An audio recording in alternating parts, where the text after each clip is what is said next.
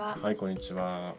今日も始まりましたね。はい、田舎の夫婦ラジオ4回目の放送ですね。はい。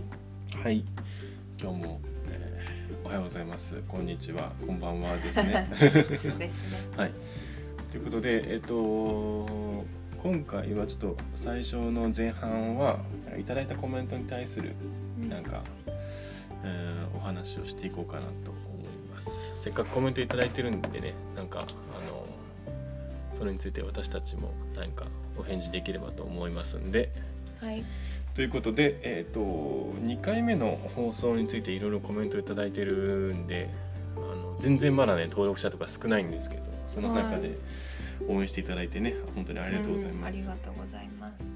コメントいただいてるんでちょっと読んでいきましょうかえっと1個目いただいてるのが小林和恵さんからいただいてるコメントですねはい。いつもあの、コメントいただくね、うん、田舎移住 DIY 夫婦の方でも、うんもうずっと応援してくださってるですね方です。はい。えっ、と、コメントいただいてますんで読みますね。お疲れ様です。たまたま目が覚めて、あ、ラジオが放送されてると。朝からいろんな話が聞けてよかったです。私はよくわからんことがあれば娘に頼って聞いたりしているんですが、頭は何のためにある？考えてみと言われて反省の日々ですと。勉強はしないとダメですねというコメントいただいてまうんす。、すごいね娘さん。そうやね。うん。痛烈ですね。うん、まあでもあのなんか確かによくあるっていうかなんかその様子がこう頭に浮かびますんで、あの私の母にも、うん母も、うんあの同じなので。うんうんああなんかスマホの使い方とかそうそうそういそうもうまなみちゃんが帰ってくるまで待ってるみたいなの 感じで。うん。あのなかなかね難しいみたいで、どね。でも自分が、うんあの30年後40年後、うん。うん。きっとねそうなってると思うよね。なんか自分の子供たちの、若い子たちの、そのやつについていけないみたいなはい。状況になってると思うよ本当に。うん。うん。だから私もあうん自分がその立場になった時に、うん。ちゃんと頭を使って 頭がせっかくあるんだから、うんまずはやってみてうん。分からなかったことを聞くっていうスタイルにうん。したいなって改めて思いましたね。うん。うん。そうだね、うん、確かに。でも今って結構さ Google で調べたら何でも出てくるし割とこうね、なんか人になんか確かに聞いてしてしまいがちというか、うん。特になんか若い人が使ってる例えばスマホとかさなんかなんだろう最近の流行りのこととかってさうん。ついこう聞くけどなんかパッとね一手間調べてみたら意外とそこからね,、なんかいろいろ知れたりなんかそこからささらに派生していろいろなんかさ、うん見たりしてね、面白かったりするよね調べてみると、うん、そうだね。うん。うん、僕らも人に聞く前にねやっぱ調べないとダメです ね、そうだね。そういう風にしていきましょう、うん。うん。確かにあのいただいたコメントありがとうございます。ます。確かにそうですね。うん。僕らも同じようなこと思いますね。勉強しないとダメですね、うん、ダメですね。はい。じゃあ2つ目のコメントでえっとアンよしこさんからですね。あのローマ字なんで、まあ、アンよしこさんでいいのかな。ほのぼのとした語り口のお二人の話に癒されます。まるで喫茶店でお隣の方の話に耳を向けているみたいで朝の家事が朝の家事がはかどりました。お家で作業されることが多いと思いますが室内でリカバリーサンダルを履くと姿勢も良くなり疲れにくくていいですよ。ビーチサンダルタイプがおすすめです。ゴムゴム底は床の冷気を遮断してくれあ暖かく感じます。これからも楽しみにしてますというコメントいただきました。うん。え早速ググりましたね。ービあーリカバリーサンダル。これねさっきの話じゃないけど調べましたね。知らないって思った、一瞬何やそれと思って。確かにああこういうの今リカバリーサンダルっていうふうに言うんだと思いましたね、うんうん。ものは知ってたけど、うん。名前を知らなくて、なんか外で履いてるイメージがあるから、その室内で使えるんだっていうのと、ね。すごいあの古い家なんでうん。床がとにかく冷たくって、すごくいいなって確かに。思いました。はい。これからね冬になっていくから、ん。こう暖房をつけるだけじゃなくてそうやってね足元からこうサンダルとかねあの履いてそこからあったかくするっていうのはいいかもね、うんうん。ちょっと検討してみようか。うん。いいこと教えてもらいました、うん。ありがとうございます。しかもあの家事がはかどりましたそうね。そうそうそうそう。それね嬉しいと思った。あの、うん。そうなんですよ。本当になんか動画見てもらうって結構やっぱ見てもらう人にとっても時間取ってもらわないといけないんでもう本当何かの合間とか隙間時間とかに、うん。もうめっちゃ手軽に聞いてもらえればうん。いいなと思って撮り始めたんでこの音声メ音声配信？うん。だからめちゃくちゃ嬉しいですね。その家事をしながら聞いてもらったりとかするっていうのが、うん。うん。ありがとうごはい、ざいます。ありがとうございます。じゃあ3つ目。ちゃん読む？はい。い。ちごタルトさんから。うん。いちごタルトさんもあの DIY 夫婦の方のチャンネルでもたくさん、毎回コメントいただきますねいつもありがとうございます。はい。はい。読みますね。うん。他人の生活ってなかなか聞けないし覗けないじゃない。うん。動画を通して良くも悪くも知ることで発見したり癒されたり。こんなご時世みんな自然な生活安定を求めてる人多いと思う、YouTube でたまたま見つけてって人がほとんど、うん視聴者は2人を知ってても2人は私たちを知らないじゃない、ん。だけど動画を通してご縁ができて米のやり取りをしてこんな癒しのひとときをいただける。配信の時間なんて決めなくていいのよ。そんな自然体自然体発信がいいと思う。逆に使命感がつまらなくなっていくんじゃないのかな。個人的な意見。うん。というありがたいですね。ううんん。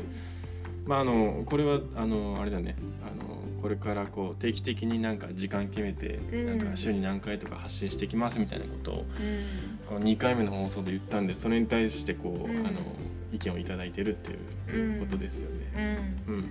確かに本当におっしゃる通りで、うんなんかしなければいけないうんとかいう気持ちになっちゃうと、うんやっぱり楽しむってことが一番じゃなくなっちゃう。うんうん。もうそれは本当にそうだなと思って。うん。で今はねうん。あの全然そのやらなければいけないっていうその、うん。感覚じゃないよね。そうそうそういう感覚じゃなくて、あのちょっと夫婦でゆっくり喋ってみるかっていう、あの私たちにとってもすごいうん。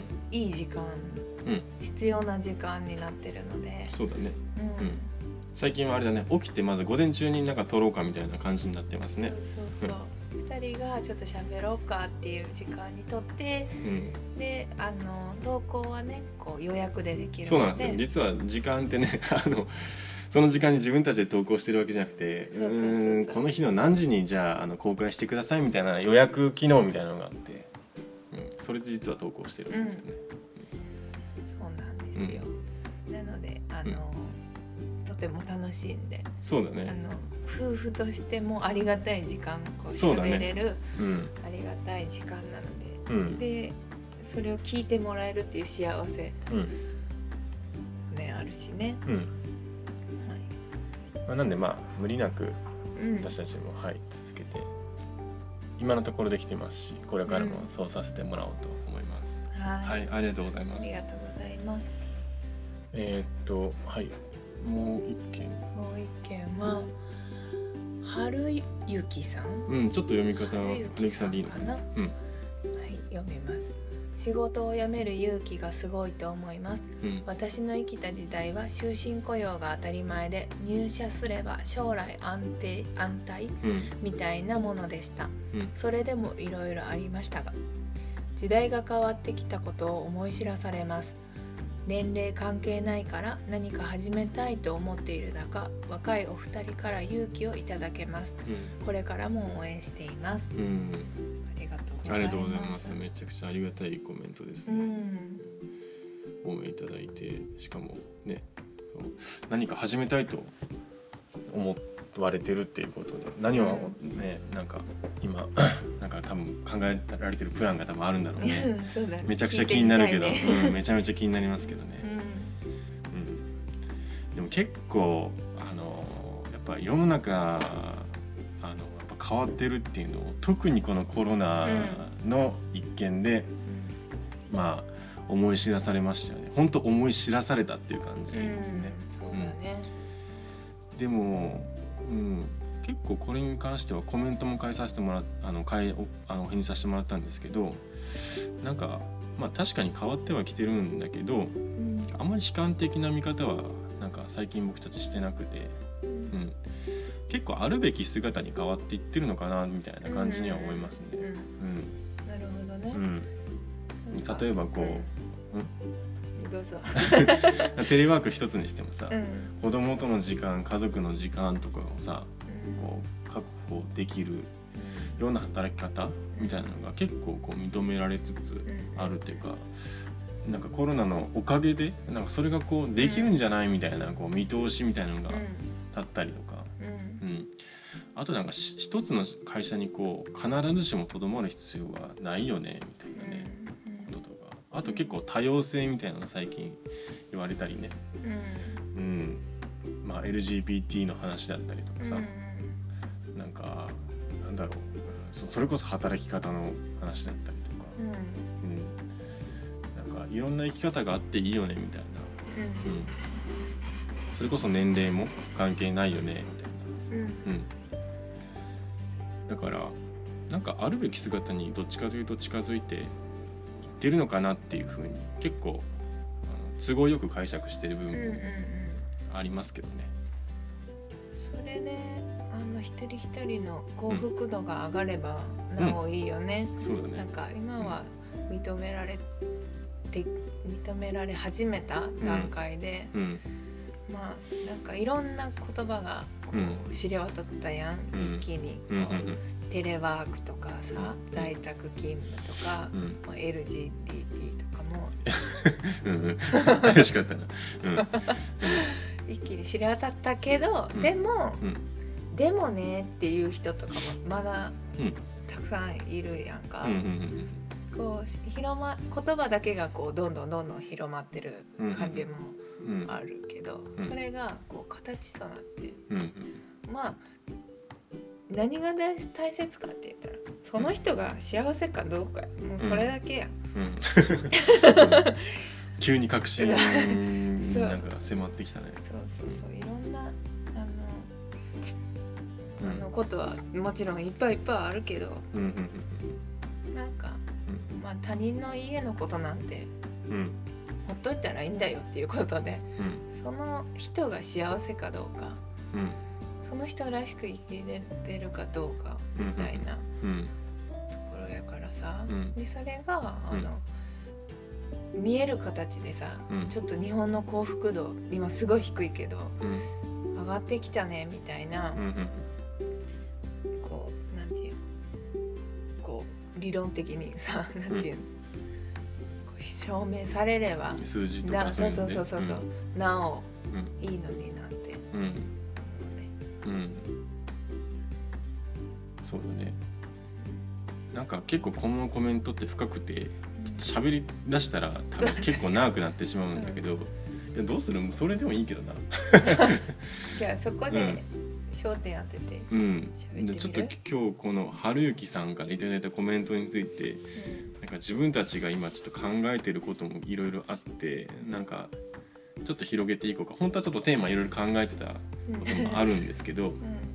まあ、せっかくなんでちょっともうちょっと話していきたいと思います。はい、はい、でえっとそうだね。最近結構そうやってやっぱ時代がめちゃめちゃ変わってるみたいなことをこう実感することってあって。うん。でなんかいろんなこうあのまあちょっと重複というかなんか繰り返しになってしまうけどいろんな生き方をする人がうん。なんか認められてきてる社会になってきてるのかなっていう、うん。そういうすごいいい面もあるのかなとうん。思ってて。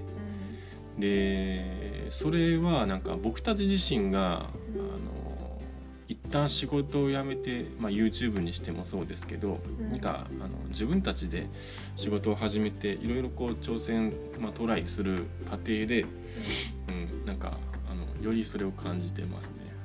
うん。うん、でやっぱねこう何でもそうだけどそうだと思うんだけどなんか他の人のことをこう否定的に見てしまう人ってなんかやっぱこうなんて言うんだろうな挑戦してない人なのかなってなんか最近思うよね、何かに。で自分が何かに一生懸命に挑戦してたらそもそも他人のこう言動とかそういう雑音とかにあんまりこう時間を割かないと思うし、例えば最近芸能人の不倫とかさずっとこうなんか誰かが不倫してはそれをなんか上げ足取って面白おかしくこうねしたりしてるけど、もうああいうのってねほんと最近見なんかテレビに映ってたらすぐ NHK とかに変えてもう見ないようにしてるんだけど 本当ああいうの最たるものであのやっぱあのそれをねこうなんかエンタメとして楽しんじゃってるっていうのがなんかどうなのかなってやっぱ思うんですよね。うん、やっぱこう何かに自分が一生懸命何かにトライしてたらその挑戦する人の痛みとか、ね、誰かのこう前に立って何かこう発信することの大変さみたいなのやっぱあの分かってきて、うん、だからそういう人たちをその内容がどうこうはまあ人それぞれ考え方とかあって捉え方とかあって人それぞれあっていいと思うんですけど、うん、なんかそれを最初から否定的な見方っていうのはあんまりしなくなったなと、うん、うん、思います、確かに確かに、うん、なんかあのー、本当に4月からガラッと生き方が変わって、ね、その自分があの発信する立場とか、うんうんうん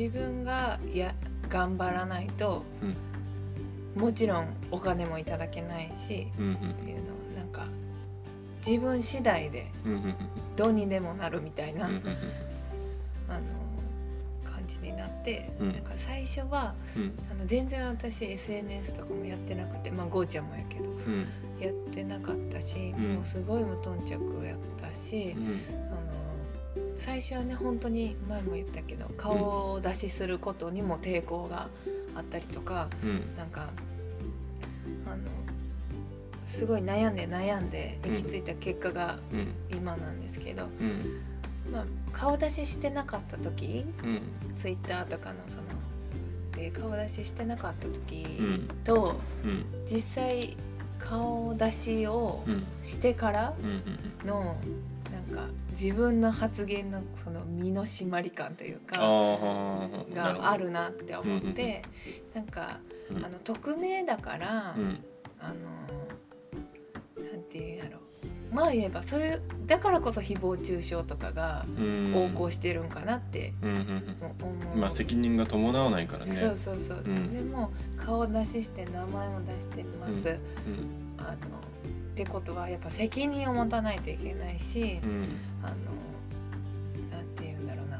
一つ一つの発言ものすごく大事にしたいというか、うん、あの丁寧にお伝えしなければいけないって思ってるし、うん、でだからこそあの、顔出しというかこうしてこう責任を持ってたぐらいからなんか YouTube も見てもらえるようになってきたのかなそうかも、ね、とか思ってて、うんうん、なんかそれはすごくあのありがたいことでこう、認めてもらっているというか、うん、あの勇気を出してよかったなというか、っていうふうに思ってて。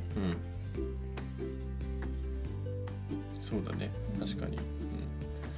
でもなんか今思うと個人的にはなんか顔出しをするかどうかとかさ、うん、なんかそういう次元の悩みで結局なんかその当時はなんかとどまったんだなって思うけどね、うん、あ。なんか、うん、ちょ 言いたいことが出てきた。今言いたいこと何だったっけって思って。あ繋がったな、うん、いいよ。いいよ。何？それで、それでその挑戦とかその責任を持つっていうことに対してのその難しさもあるし、うん、なんて言うんやろうな難しいのと、うん、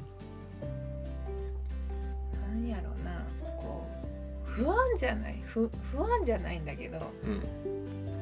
ちょっといい怖さみたいな。そうそうそうそうそう、なんていい日本語が思いつかんけど、ん。なんかそういうのもあってうんだからこそ、うん。そのあの挑戦してる人、うん。こういろいろ始めてる人とか、発信をししようとしてる人し始めた人うんとかうん。に対しては、うん。本当に見る目が変わってう、ん。なんかやっぱりあのみんなが責任を持ってこう伝えたいことがあってやってるっていうやろうとしてる姿は、あの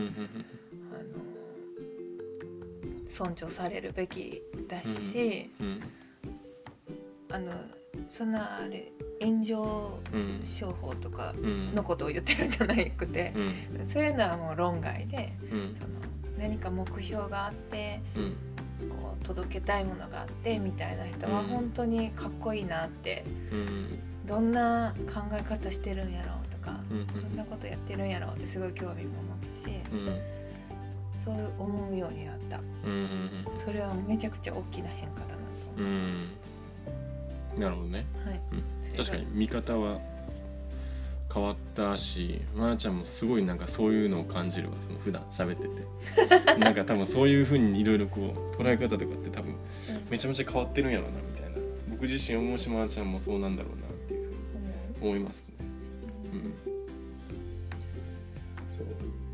でも結構さなんかいろんな人のさ発信とかこういうラジオを通して今あのなんかお話しさせてもらってますけどなんかこういうのもさ結構あの否定的な見方をしなくなったのもそうだしなんだろうなこのだからといってその人の何かを見て自分と比較するっていうのもないんかあはいんまりしなくなったかな。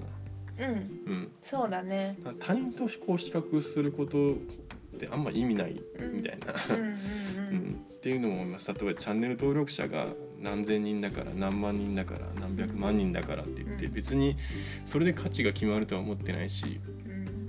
例えばインスタのフォロワーとかツイッターのフォロワーとかそうそうそうもでしょ多い人が偉いとかうんとかじゃないよそんなんじゃ全然ないし。なんかうんそれで価値は決まらないのかなと。うん思うし。でまあ最近はこう昨日の自分よりもうん。昨日の発信よりもなんか面白いものとか。うん。なんか昨日の自分よりもなんかうん。ちょっと勉強してあの賢くなってたいみたいな、うん。うん、なんかそういう感覚をなんか持つようになってきましたね。うん。なんか会社員とかの時ってどうしてもさそんなんか他人のことがこう目に入ってしまったりするよねぱりこううん。私もすごいあの保育士だった時は、うん。あの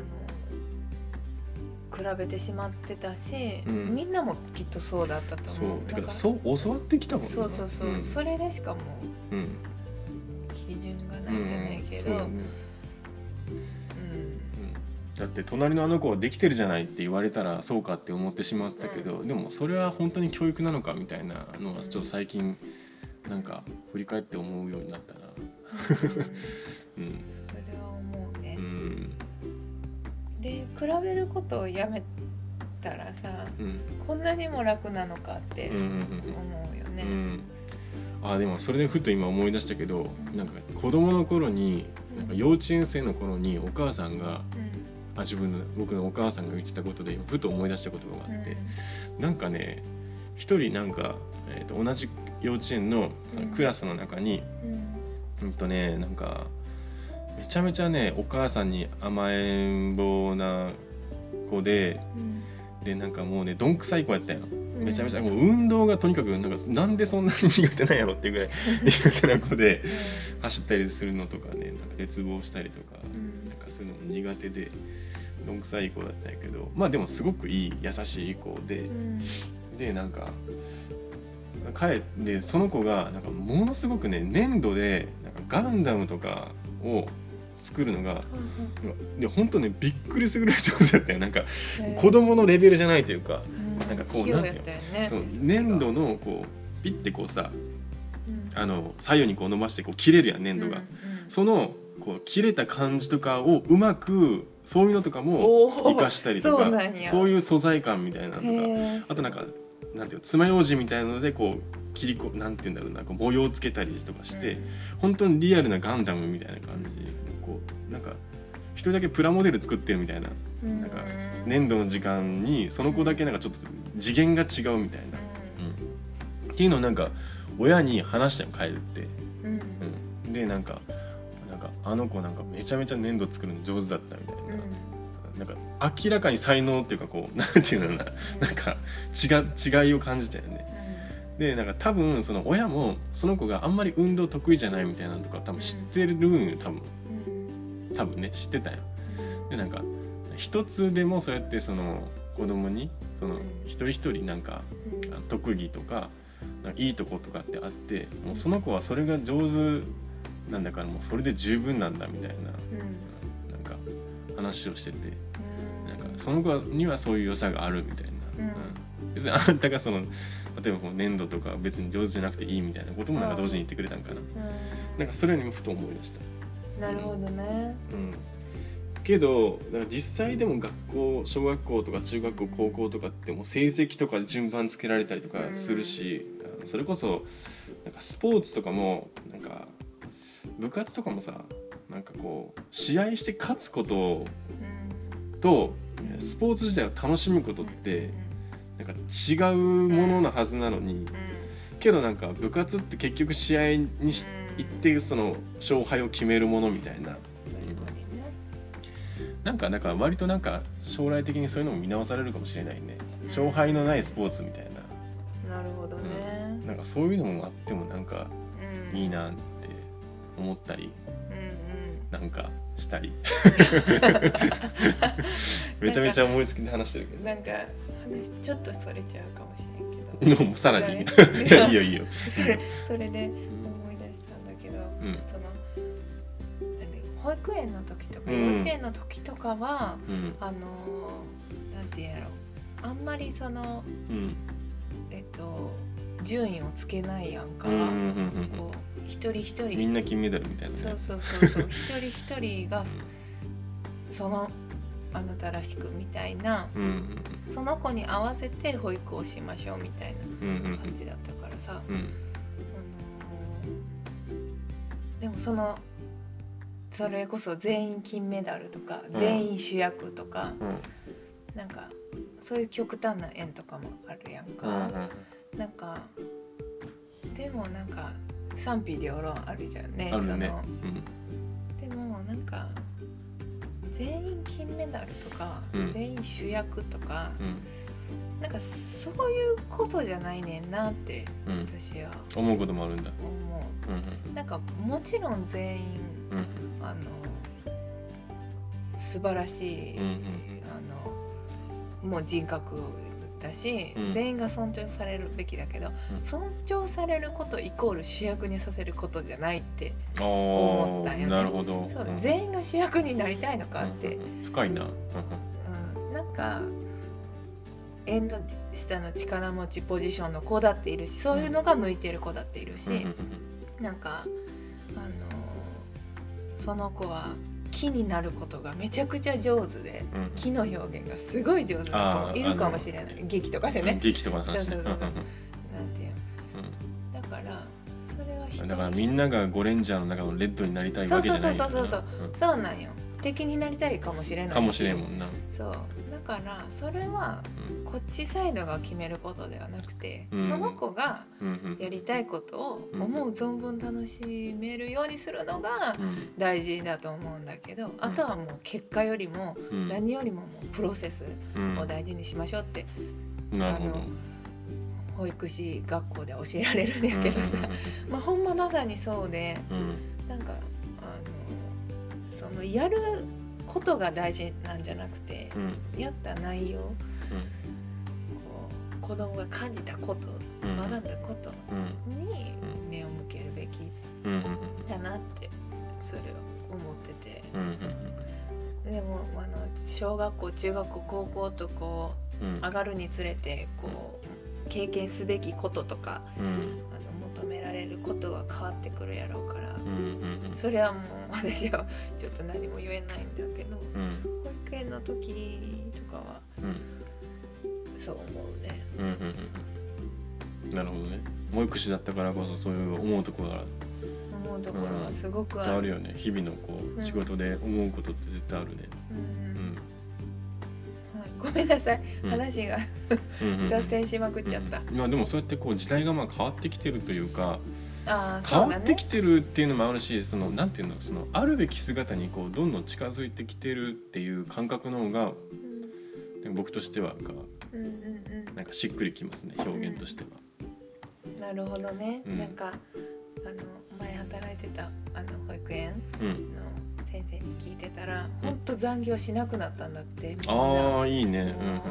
定時でもうしっかり変えるのがもう推奨されてて、もうそれ聞いてもそうだそうだって、そうそれがいいんだって、なんかでもその残業とかに関してもそうだけどなんか俺よく普段言うじゃん。あの、えー、と結構海外の人の考え方とか生き方とかって参考になるみたいな、うん。その何か固定概念をこう、えーぶっ壊して考えたい時に結構海外の人のその働き方とかをなんか参考にしたりするんですけどうん特にあのヨーロッパの人がって働き方に対して絶対日本人とかよりもうんもうなんていうの歴史もあるしもっと先を行ってるはずで実際フランス人とかってさ1日40時間までしか働けない法律とかあ1日じゃない一日。1週間ではい。40時間しか働けないうん。法律があったりとか今も40時間なのかな。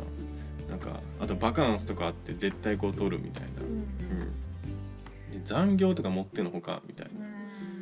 残業ってこうどうしてもマネージャーがあの終わらないからお願いして初めてやるものででもそれもそもそもしないみたいな。うんもし残業してしまったらそのマネージャーの責任みたいなうん。プロジェクトを遂行してる責任者の、まあ、責任ですよみたいな、うん。うんだからその残業の時間とかでそもそも平社員が悩んでること自体が実はおかしいとかね。